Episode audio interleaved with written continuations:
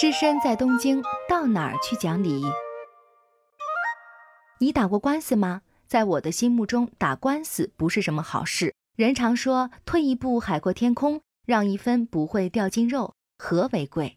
可偏偏我这个北京胡同里长大的人，骨子里有爱讲理的基因。什么事儿不说清个理儿来，总觉得别扭。只身东京，居然打过两次官司。说实话，通过打官司，还真长了不少见识呢。今天就给大家讲讲我打官司的经历。乡音难改，香味难忘。离开家时间越久，越怀念家乡的味道。炸一碗酱，炒一盘菜，炖一锅肉，才感受到生活的充实和甜蜜。但日料中，不要说爆炒、干煸，就是一般的炒菜也不多。因此，普通住宅设计的厨房自然也不适合做中餐。大部分房间原本就不大，厨房大多还不是独立的一间，或与客厅连在一起，或只有个没有门的隔墙，而且抽风机的力道也有限。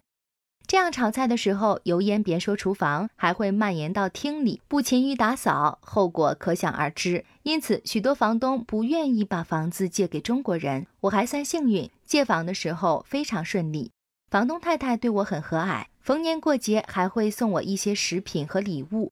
我跟房东的关系表面上一直不错。当时我一个人住，大部分时间都和朋友在外面吃饭，偶尔周末会把朋友叫到家里来包饺子、炒菜，做顿中餐。我住的公寓厨房和客厅连在一起，虽然做饭后清扫油烟比较费事，可我还是比较注意的。住了两年后要搬出去的时候，请来专门的清扫公司打扫得干干净净。可房东突然说要更换厨卫和地毯。没收了所有押金，我一时懵了，感到好委屈。这一定得找个地方评评理。就这样，我决定到法庭去讨个公正。一开始，我有些像无头苍蝇，东碰西撞。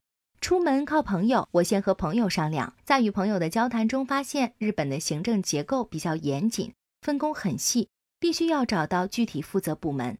那么，哪个衙门负责给评理呢？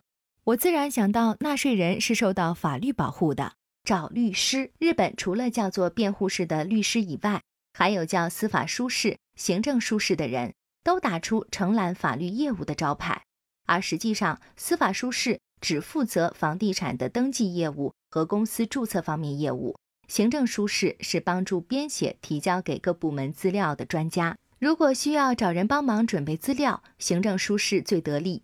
但所有资料来源于你自己。他只不过是帮助你整理装订一下罢了，因此还是要找叫做辩护士的律师比较好。日本全国有三四万律师，律师事务所比比皆是，而知名的大律师事务所基本上以公司法人为服务对象，只有一些中小型事务所受理个人业务。东京有第一律师会和第二律师会，均有免费咨询和收费咨询。我本以为。收费咨询或许会认真卖力些，结果事与愿违。至今还记得当时的情景：我被秘书小姐引到摆着红木桌椅的一间大会议室里，坐在律师先生对面，等待着律师先生翻看厚厚的法律法令资料，查找适用条例，一篇一篇，一本一本。律师一会儿晃晃脑袋，一会儿推推眼镜，埋头翻找。律师费是按时间算的。我心里一分一秒地数着，终于没等到他找到应该适用的条文，我便告辞了，并且我明白了，律师是帮助你找到能够适用你的法律条文，帮助你解释理解而已，不是帮你打抱不平的。于是我决定多走几家免费咨询，看看有没有适用我的法律，哪个法律条文能起到保护我的作用。除了律师会，日本各地的行政部门也有免费咨询。我一家一家走访，有的时候越谈越来气，有的时候沮丧无望。然而，我终于在法院咨询处遇到了一位让我至今难忘的老先生。从他的年纪来看，肯定是退休后返聘的。他用颤颤巍巍的手翻开厚厚的法典，一边给我看，一边解释。后来，干脆我来帮他翻页，听他解说。他的话不仅消了我的气。更帮我梳理了事情的来龙去脉，还指点我从法律角度应该强调的重点在哪里，要准备好哪些资料、图片。最后，他给我出主意，去简易法庭追回属于自己的理和利。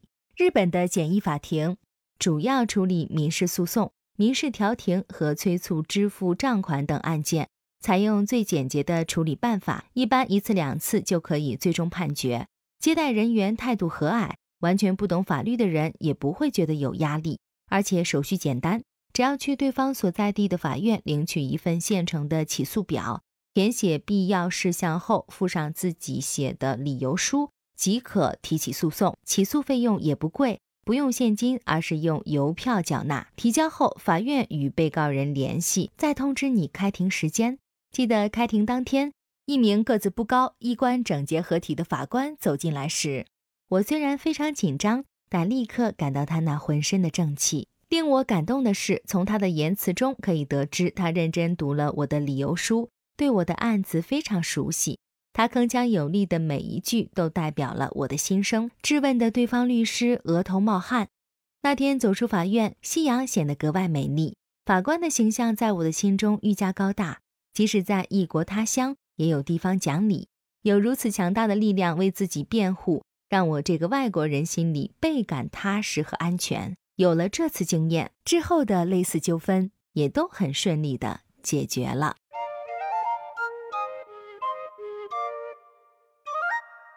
更多信息，请看日本网三 w 点 nippon 点 com。